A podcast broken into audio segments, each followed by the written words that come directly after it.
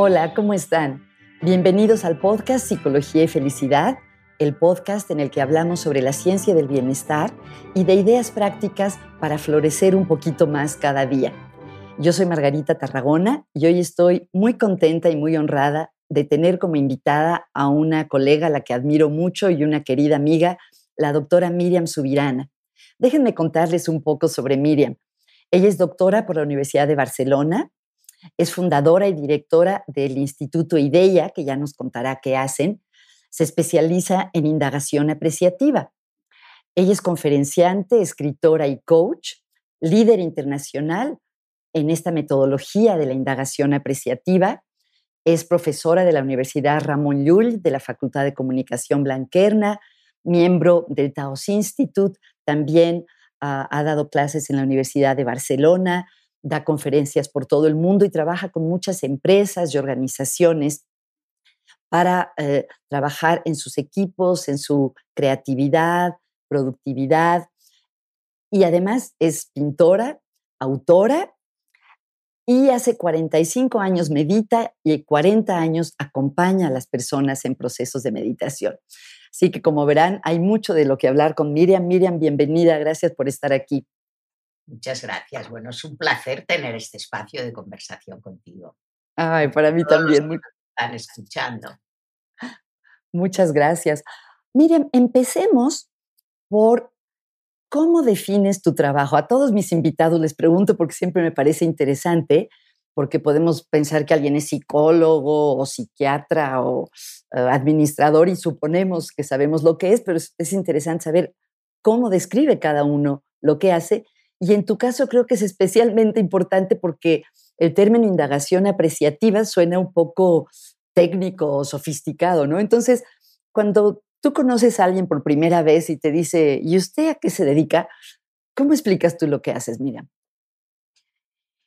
Bien, eh, una muy buena pregunta. a ver, ¿a qué me dedico? Yo me dedico a acompañar a las personas y a las organizaciones para que conecten con aquello que les hace florecer, que les da vida y que les ayuda a avanzar.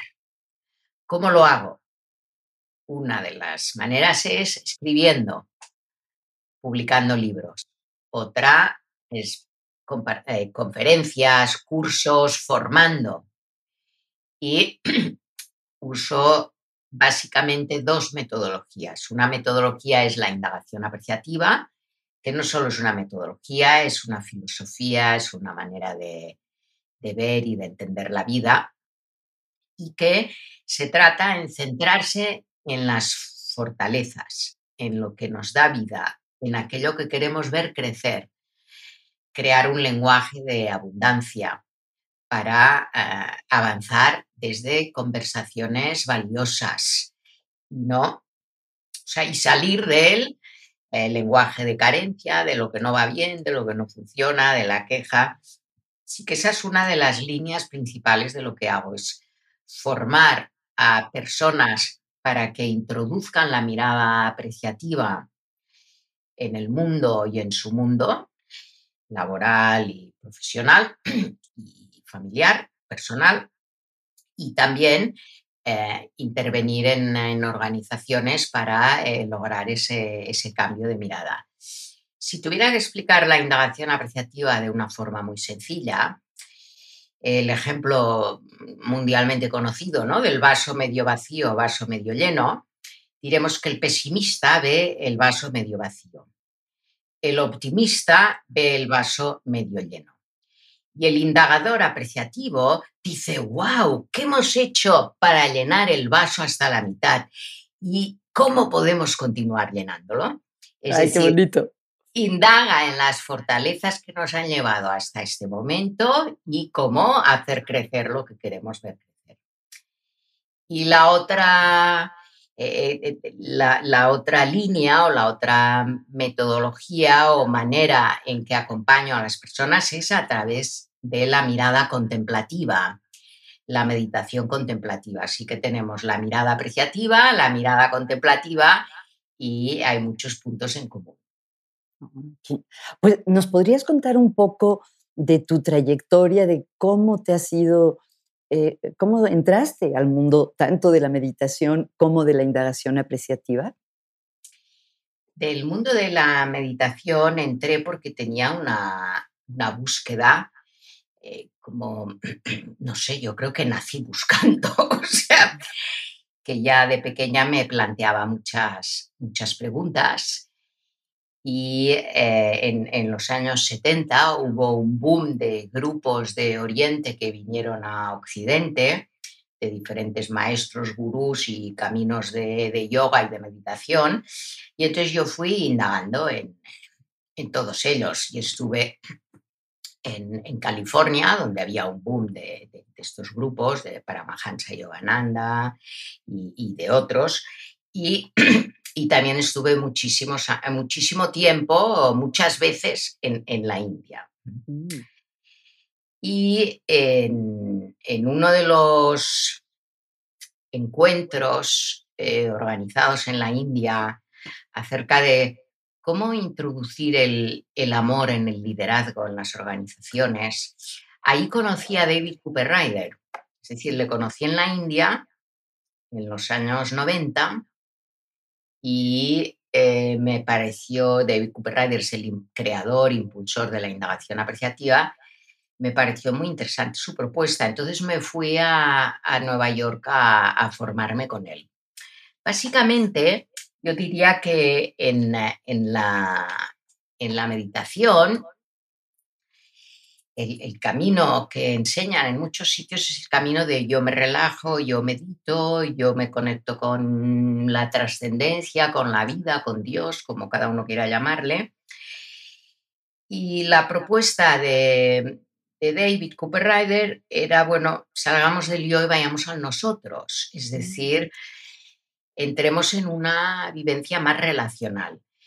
Y es ahí donde empiezo a incorporar la, mirada apreciativa, la, indagación apreciativa, de forma que eh, empiezo a, ahondar en cómo desde la mirada apreciativa y del ser relacional podemos vivir la meditación desde ese ser relacional. Entonces empiezo pues con el mindfulness relacional y con la meditación contemplativa, en la que eh, vamos de, un yo a un nosotros. En vez del yo, el mí y el mío, pues vamos a, un nosotros. Y creo que esto es lo que el mundo necesita, pasar del, yo egocéntrico al, nosotros eh, en el que compartimos desde una mirada más amplia. Qué bonito, qué bonito esto llevar el amor a las organizaciones. Eh, y cuéntanos, Miriam, si tú trabajas con muchas organizaciones de todo tipo, educativas, empresas, del sector público, cuando una organización te llama para ir a trabajar con ellos, ¿nos podrías dar una idea de qué es lo que sucede en, en esas reuniones o eh, cumbres de indagación apreciativa que haces? ¿Qué es lo que pasa? Sí, cuando me llama una organización, eh, generalmente es porque quieren que haya un cambio o quieren pasar de donde están a una realidad diferente. Y lo primero, en las primeras reuniones con ellos, antes de entrar en, lo que es una cumbre más, más participativa, la pregunta es, si todo fuera ideal en vuestra organización, ¿qué estaría ocurriendo? Si todo fuera ideal en tu vida, ¿qué estaría pasando a nivel personal y a nivel organizacional? Si ese problema, esa situación se hubiera solucionado, ¿qué estará ocurriendo? De manera que generamos una mirada, una visión, una imagen magnética o una imagen atractiva de aquello que queremos. En vez de eh, decir, bueno, pues eh, eh, no habrá este problema, no habrá esta falta de comunicación, eh, pues ¿qué es lo que habrá? ¿Qué es, lo que sí que habrá? ¿Qué es lo que estará ocurriendo? Y luego incluimos todas las voces de manera que eh, participan personas que representan los diferentes grupos de interés, los diferentes departamentos, que, que incluyen eh, tanto desde los equipos directivos, mandos medios, como eh, personas, eh, digamos, de, otro rango salarial, por decirlo de una manera, o personas que están en atención al cliente, área de marketing, área de, de contabilidad, clientes mismos, proveedores. Y en el mundo de la educación, además de cambiar la manera en que nos reunimos, cambiamos también la manera en que evaluamos. Es decir, en, vez de evaluar lo que no va bien, evaluemos, evaluemos desde lo que funciona, desde lo que va bien y desde las aspiraciones de la persona, con lo cual entramos en dar un feed forward y un feedback apreciativo, que es una de las formaciones que imparto. Cuéntanos un poco, por ejemplo, yo entiendo que hay que respetar la confidencialidad, ¿verdad?, de tu relación con tus clientes, pero si se puede preservar el anonimato, ¿podrías compartir con nosotros un poco, así como un poquito de un antes y después con algún, de una organización con la que hayas trabajado? ¿Qué tipo de logros o desarrollos pueden tener los grupos cuando pasan por un proceso de indagación apreciativa? Sí, bueno, son a varios niveles. Uno, las personas se sienten incluidas y escuchadas. Eh, muchas dicen, ya no me siento como un número, mm, sino que me siento como persona escuchada, tenida en cuenta y respetada. Porque una de las cosas que ocurre es que muchos procesos de cambio solo se invita a los grupos directivos y con la indagación apreciativa invitamos a, para incluir la voz de todos, con lo cual esos todos pues, se sienten reconocidos, se sienten vistos. Mm. Y esto es fundamental porque así el compromiso incrementa. Y este es el, el, segundo resultado, que las personas se comprometen más, disminuye la, el absentismo, las personas están más implicadas y tercero, la comunicación fluye mucho mejor entre ellos, se hablan mm, con mayor claridad, las conversaciones se vuelven más valiosas y se centran en lo que quieren ver crecer y no en lo que no quieren. Con lo cual dejan de buscar culpables, mm. empiezan a centrarse, bueno, vale, esto es lo que ha pasado, ahora cómo podemos avanzar. Y luego salen proyectos de las cumbres de indagación apreciativa proyectos que llevan a cabo entre ellos eh, de una manera sustentable. Es decir, no es que sale un proyecto y al día siguiente ya se han olvidado, sino que como ha sido un proceso muy participativo, se ha generado un vínculo entre ellos más fuerte.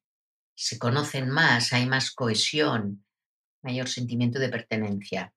Y esos proyectos son proyectos que no vienen impuestos desde la dirección, sino que surgen del grupo y esto es muy, es muy potente porque les da esa, esa fuerza para, para, seguir construyendo y co-creando juntos. Bonito. Oye, hablando de crear juntos, tú también eres pintora y me encanta tu pintura. Em, ¿Qué relación ves tú entre la creatividad y esta postura de, aprecio y, mm, bueno, y no sé si también si la práctica, si la espiritualidad. Sí. A ver, yo escribí un libro, uno de mis libros, que es Creatividad para reinventar tu vida. Ay, me encanta. Supongo, que hay, como podemos crear desde dos núcleos. Podemos crear desde lo que nos da vida, desde la gratitud, desde el aprecio, y desde lo, lo mejor que podemos ofrecer, o podemos crear desde la rabia, desde la negatividad, desde, desde una conciencia de, de, víctima, que esto es algo que a mí siempre me había sorprendido. ¿Por qué los artistas se suicidan? ¿Por qué crean desde ese espacio los artistas, poetas, escritores? Tenemos unos cuantos, ¿no? Y, dices, bueno, están creando desde un espacio de sufrimiento, con lo cual se puede crear desde los dos espacios, ¿eh? desde el espacio eh, de, sufrir, y entonces el arte es terapéutico porque te ayuda a soltarte. Procesar. procesar o se puede crear desde ese núcleo positivo y mm, espacio más contemplativo. Cuando tú vives en, la emocionalidad positiva y tú eres experta en esto, de alguna manera eh, fluyen ideas en nuestra mente y en nuestra vida, nos atrevemos más, somos más alegres, estamos más abiertos. Y eso influye positivamente en que la creatividad eh, pueda emerger con más potencia. Luego está la determinación de, querer eh, escuchar esa creatividad que surge y el espacio para dedicarle tiempo, como decía Pablo Picasso. Eh, la inspiración no siempre llega, pero que cuando llegue me encuentre trabajando. Es cuando te llega la inspiración y la creatividad, si siempre vas posponiendo, ya lo haré, ya lo haré, si no, eh, si no escuchas que, surge desde tu interior o que incluso es una inspiración que puede venir de fuera, pero que, la sientes dentro, tienes que darle ese espacio para que, para que se manifieste. Y luego hay un tercer aspecto que es la creatividad conjunta. Y en mm. la indagación apreciativa potenciamos el co-crear juntos a través de compartir nuestros sueños y lo que nos ayuda a avanzar. Sí. Qué increíble. Oye, hablando de... Perdón. Sí, sí, no, no, dime, dime. No, que hablando de creatividad, a mí me impresiona muchísimo saber que has escrito 14 libros. Son, es, es muchísimo. ¿Cómo le haces? ¿Cuál es, ¿Cuál es el secreto de esa, ¿cómo le llamas? Generatividad, creatividad, productividad. Sí, creatividad o generatividad. El secreto es tener espacios de silencio en mi interior mm. Y, dejar que fluya y, y ponerme un horario para ello, un ah. tiempo. ¿Qué tiempo te, pones? Normalmente los libros que he escrito los he escrito la mayoría en periodos vacacionales o en periodos que yo me auto, yo me tomo esas vacaciones o bien en periodos en los que que baja la actividad laboral, con lo cual tengo más horas seguidas. Por ejemplo, aquí en España en enero no hay mucha actividad laboral de tipo de cursos y, y, entonces pues eh, desde mediados de diciembre hasta finales de enero pues puede ser una buena época, mediados de julio hasta finales de agosto también. Y luego, a ver, una vez la idea está clara y he hecho el guion, sí. una vez ya tengo el guion de lo que será el libro, entonces puedo encontrar dos horas aquí, cuatro horas allá, cinco horas aquí, pero me las pongo en la agenda para, para respetarlas, de, manera que eh, si, el viernes me voy a dedicar a escribir, eh, yo lo tengo en la agenda, de manera que cuando alguien me llama, oye, ¿podemos quedar el viernes? No miro la agenda no, es que este viernes no puedo, he quedado con Miriam. increíble. Eso de que, de que escribes durante las vacaciones me recordó, en México decimos descansa haciendo adobes, como que descansa haciendo ladrillos, ¿no? Entonces, tú, tu descanso es eh, escribir, qué maravilla. Oye, cuéntame. la verdad es que, a ver, yo no sé la gente cómo puede estar un, mes en la playa eh, sin hacer nada, o sea, yo voy una horita a la playa y ya, ya tengo suficiente. Quiero decir que, soy creatividad, no sé, o sea, que, que para mí eh, no es trabajo, es vida. Oh.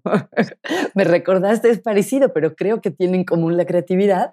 No sé si recuerdas a Ed Wiener, uno de los grandes investigadores de la psicología positiva que tristemente acaba de morir, y decía, su esposa decía, Ed es el tipo de persona que después de un día muy estresante llega a la casa y dice, fue un día muy pesado, estoy muy cansado, me voy a poner a analizar datos. ¿no? Este, tú te vas a poner a escribir libros.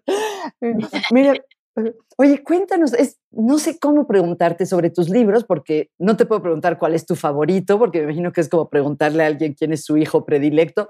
Eh, cuenta, yo conozco, por ejemplo, varios y todos me encantan. Me encanta Florecer Juntos, que es sobre la indagación apreciativa en el coaching. Me encanta el poder de nuestra presencia, que también es de coaching desde una perspectiva espiritual. Eh, me encanta el texto de indagación apreciativa. Eh, no sé si nos pudieras contar un poquito de, tus obras, ¿qué nos contarías? Tienen una historia. A ver. La historia empieza por quién manda en tu vida. ¿Quién manda en tu vida? Mm. Eh, reflexiones sobre la soberanía personal. Ah, qué interesante. cuando tú vas a quién manda en tu vida y tomas las riendas de tu vida, el segundo libro, que es Atreverse a vivir. Oye, atrévete, sal del miedo y eso de reflexiones sobre la, la valentía, el miedo y la plenitud. Y una vez te atreves a, vivir en ese sentido, eh, entra el, em, la, libertad, la libertad interior. Y el libro de la libertad, ah, fíjate, no me acuerdo ahora cómo se llama. Así, vivir en libertad. vivir, en libertad.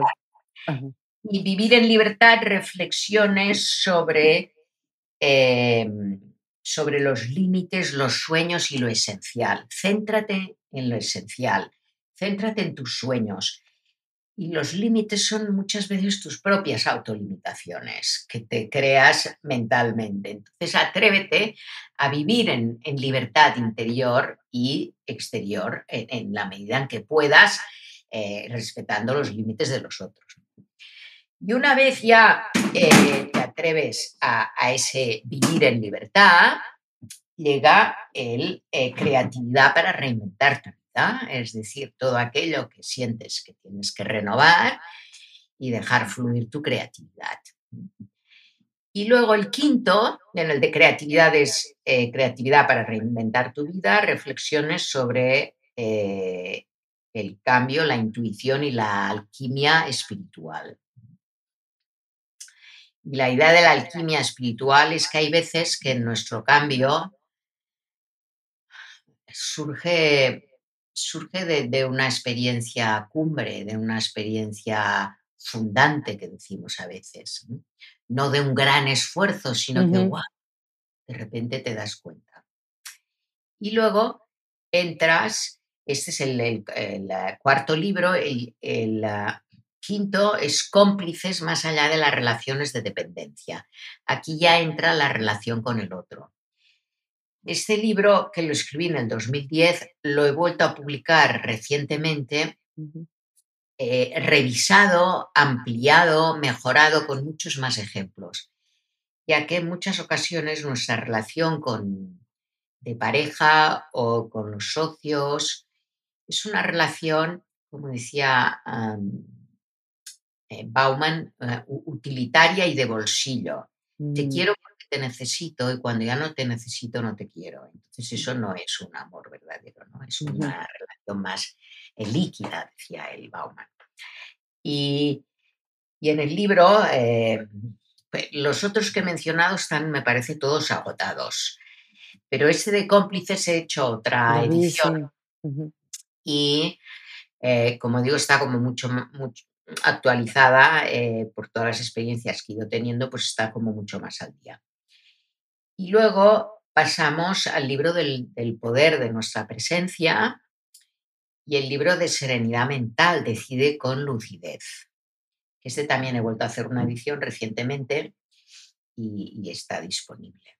Como desde, desde la serenidad mental y desde la presencia poder estar totalmente Como llevando las riendas de tu vida, pero también en relación con los otros y con el mundo. Y luego ya es cuando escribo el libro de indagación apreciativa y el siguiente libro fue que ese de indagación apreciativa es un enfoque innovador para la transformación de las personas y de las organizaciones.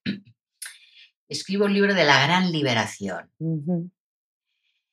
mindfulness y heartfulness. Heartfulness ese surge del heart, del corazón. Pasar más al, corazón, a la esencia. ¿Tú creaste ese término, heartfulness?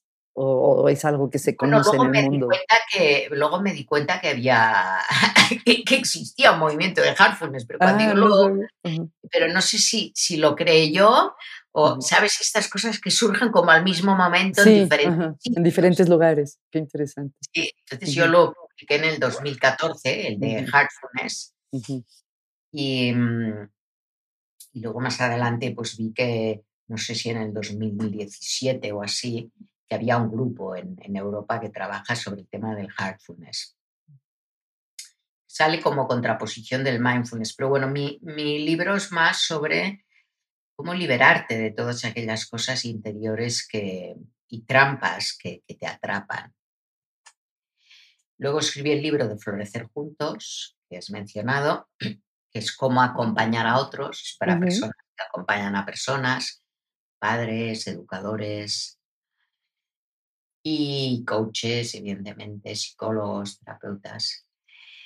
Y luego el, el último que he escrito es el de meditación contemplativa, que es eh, transmitir toda, toda mi vivencia de meditación. Ah, antes escribió, todavía me olvido yo de los es el placer de cuidarnos, transformar las dificultades en posibilidades. Qué increíble. Bueno, y tu libro de meditación me encanta porque además eh, al, tener el libro se tiene acceso a meditaciones guiadas en las que tú, tú las guías y eso creo que es muy útil, sobre todo al empezar a meditar, tener una guía, yo creo que ayuda muchísimo. Sí, sí, sí. Pues ya, ya os he contado un poco la historia de mi Qué fantástico. Oye, hablemos del acompañamiento. A mí me encantó aprender ese término gracias a ti porque, como sabes, yo hago coaching y terapia y muchas veces me pregunto, eh, yo, yo siento que tienen mucho en común, obviamente, pero no tenía un concepto que abarcara ambos. Y cuando aprendí gracias a ti esta idea del acompañamiento, pues me hizo mucho sentido porque incluye tanto el coaching como la terapia y como tú dices, y también otras, eh, otro tipo de relación. ¿no? cuéntanos un poco cómo entiendes tú el acompañamiento y cómo se te ocurrió llamarlo así.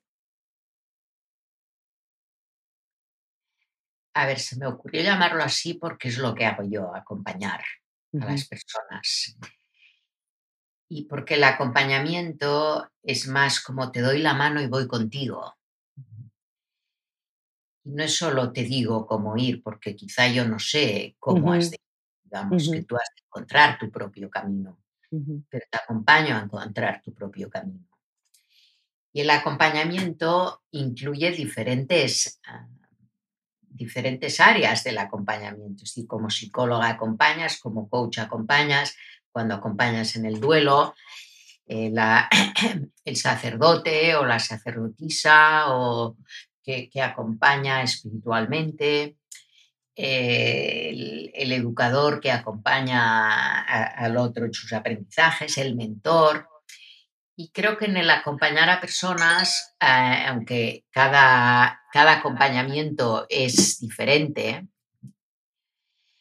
digamos, es diferente ser médico, terapeuta, psicólogo, psiquiatra, eh, y eh, sin embargo hay unos elementos en común y por esto le llamo acompañamiento, porque me parece que es más cercano también para las personas. Sí, sí, por ejemplo, en inglés existe el término helping professions, profesiones de ayuda, que es otra manera de abarcarlas, pero creo que la ayuda tiene una implicación un poco jerárquica, ¿no? Te ayuda a quien en ese momento tiene más recursos o más posibilidades, en cambio el acompañar eh, tiene como esta pues no sé cómo llamarle, que están al mismo nivel los participantes, ¿no? ¿Y cuáles son estos elementos en común que dices que tienen los diferentes tipos de acompañamiento? Yo diría que hay la escucha profunda. No suponer que yo ya sé lo que te pasa, sino escucharte y preguntarte para, para que te explayes, para que realmente eh, tú también te puedas escuchar mientras yo te escucho. Está el poder de la presencia, por eso escribí ese libro, ¿no? También del poder de nuestra presencia, para que desde tu presencia, como persona que acompañas a otros, puedas transformar ya solo por el hecho de estar presente. ¿Qué es estar presente? Porque se puede interpretar estar presente simplemente como estar, ¿no? Físicamente ocupar un lugar eh, cercano al otro. ¿A qué te refieres con presencia? Me refiero a que no estás con tu mente yendo de un lado para otro, estás centrada, estás enfocada en la otra persona que tienes enfrente. Estás alineada internamente. No estás pensando en lo que le vas a decir, sino que estás escuchando lo que te está diciendo, por tanto estás presente en ese momento. Y abrazas el campo, ¿no? Embracing the field. Eh, abrazas eh, lo, lo que ocurre entre tú y la otra persona. Estás presente en aquello que quiere emerger o que está emergiendo entre tú y la persona a quien acompañas. De manera que si eres padre, si eres madre y estás en un momento dado con tu hijo, con tu hija, ¿estás totalmente presente ahí o estás mirando el móvil pensando en que tienes que llamar a alguien? Entonces es una presencia en la que no hay, no hay calidad, por decirlo. Te interrumpí al preguntarte más sobre la presencia. No sé si, si ibas a mencionar otros elementos de, que tienen en común los acompañamientos. No, hay, mm. sí hay otros elementos, sí. El, a ver, sería el escuchar qué es lo que quiere emerger, o sea, escuchar el, campo que se genera entre tú y la otra persona.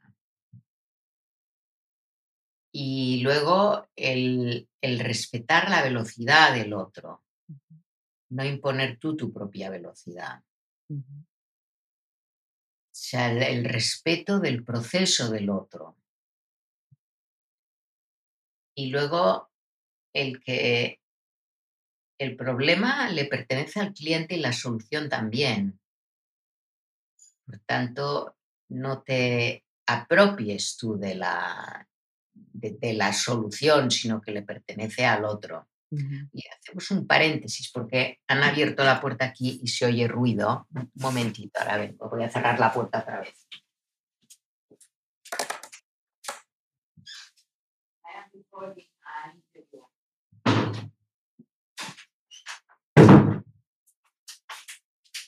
Vale, vale, continuamos. No te preocupes. Bueno, y, em, y luego el,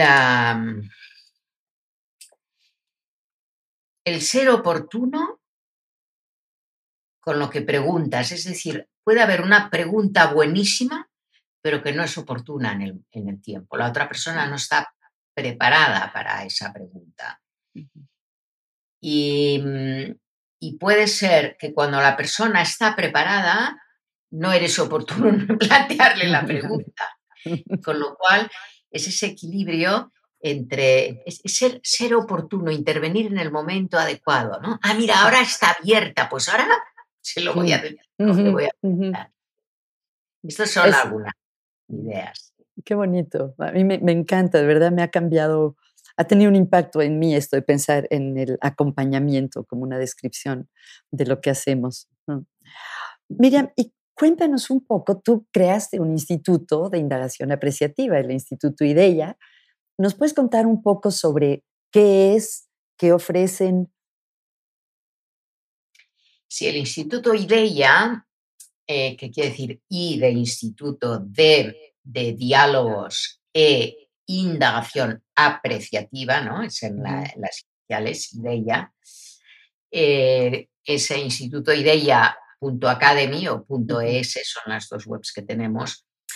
Y lo que ofrecemos es a varios niveles. Uno, acompañar a las personas desde la indagación apreciativa, acompañar a líderes y a las personas. Y otro, eh, dar formación a, las personas para que puedan incorporar la mirada apreciativa en su trabajo y en su vida, pues el coaching apreciativo, la indagación apreciativa para ser facilitador de grupos, el thinking partner, el feedback apreciativo y feed forward. A ver, cuéntanos, Eh, cuéntanos, porque a lo mejor no, mucha gente no sabe qué es ser un thinking partner y qué es el feedback y feed forward.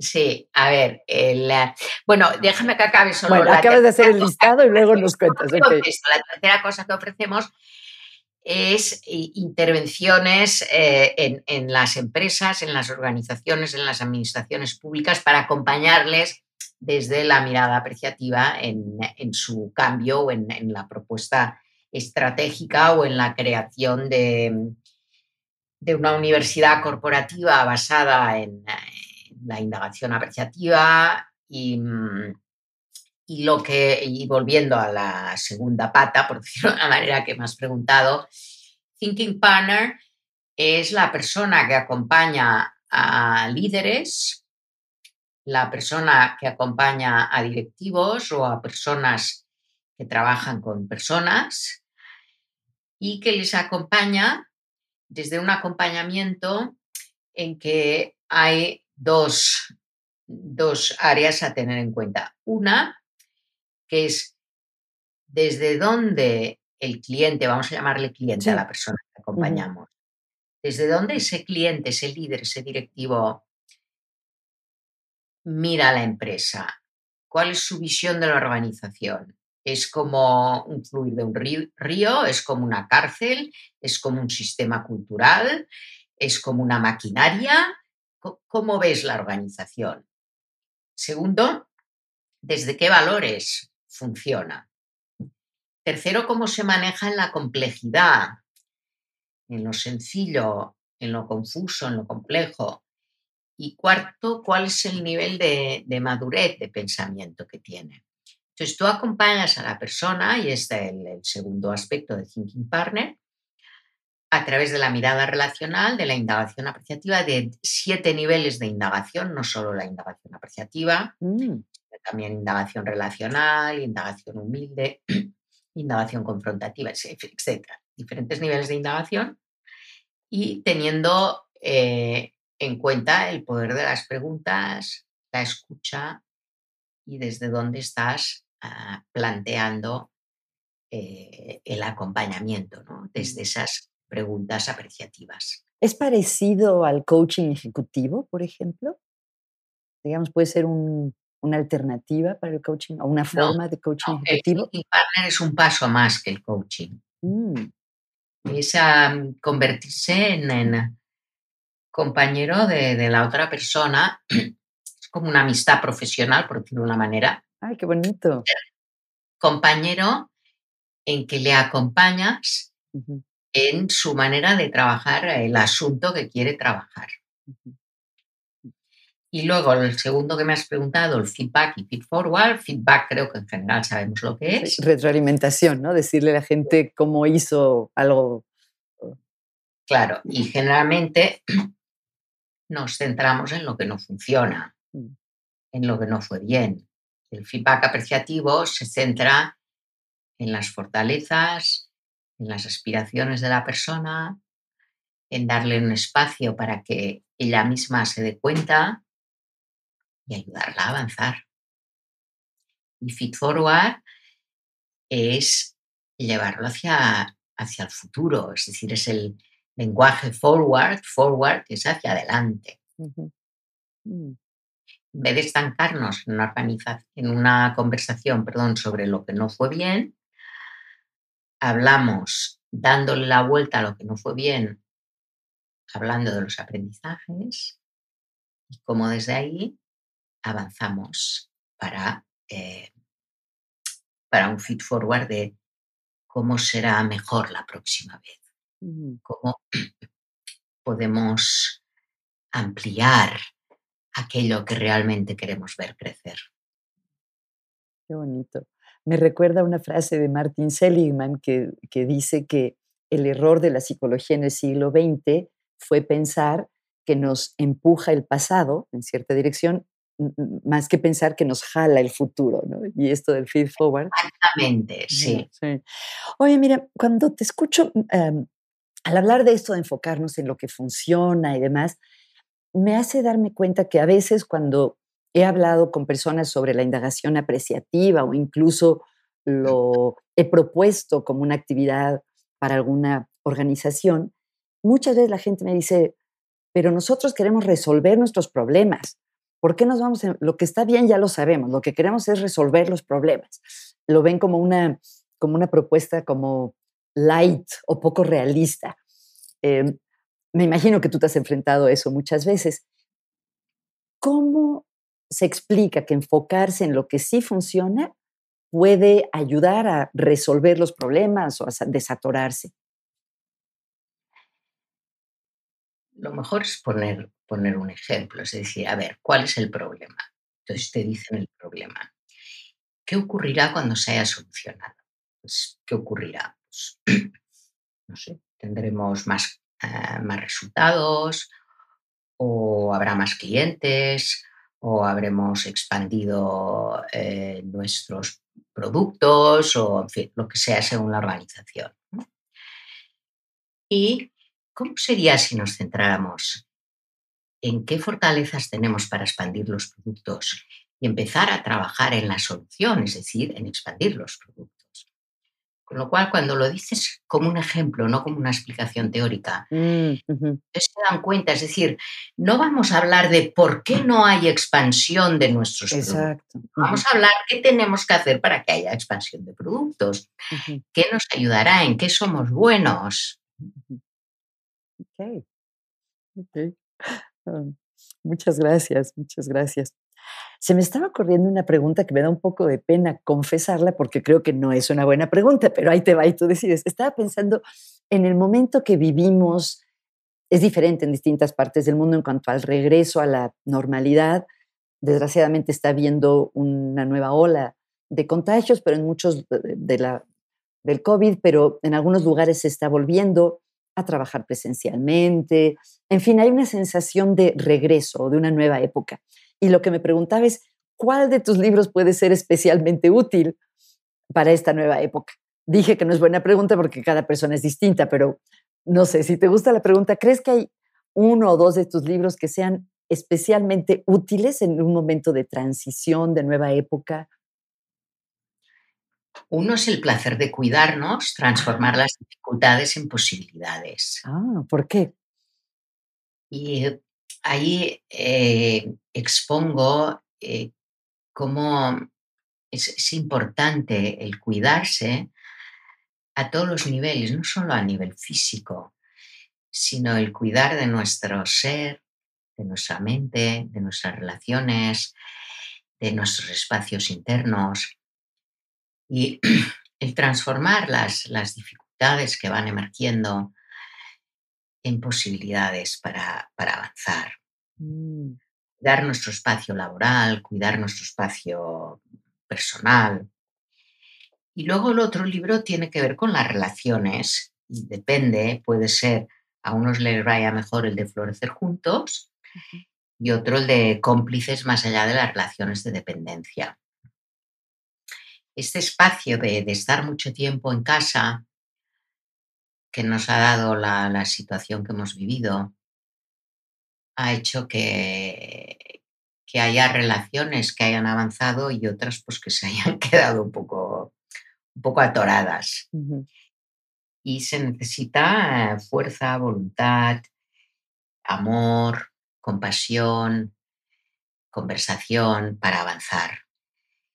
Y para ello el libro de, cómplices más allá de las relaciones de dependencia o el de florecer juntos, si es más para acompañar a personas, o el de cómplices si es más eh, para ti mismo, digamos, y, para entender a, los otros desde dónde se relacionan, pues pueden ser útiles. Los voy a sacar de mi librero los dos. Miriam, ¿dónde te puede contactar alguien que tras escucharte esté intrigado, interesado en un proceso de acompañamiento o en un proceso de indagación apreciativa para su organización? Bueno, mi web, eh, miriamsubirana.com, ahí hay un formulario de contacto. Eh, está, eh, uno se puede anotar a la newsletter también, se puede dar de alta. Y, luego para las formaciones, y allí hay mis libros y, hay un enlace al Instituto IDEIA también, por si alguien pues, quiere más sobre las formaciones de indagación apreciativa que hemos hablado, coaching apreciativo, thinking partner, feedback apreciativo. Fantástico. Mirana.com. Fantástico. Miriam, y siempre les pido a mis invitados antes de despedirnos que nos compartan un tip o una idea práctica que podamos eh, poner en práctica después de escuchar este podcast y que nos ayude a ser un poquito más felices. ¿Cuál se te ocurre a ti?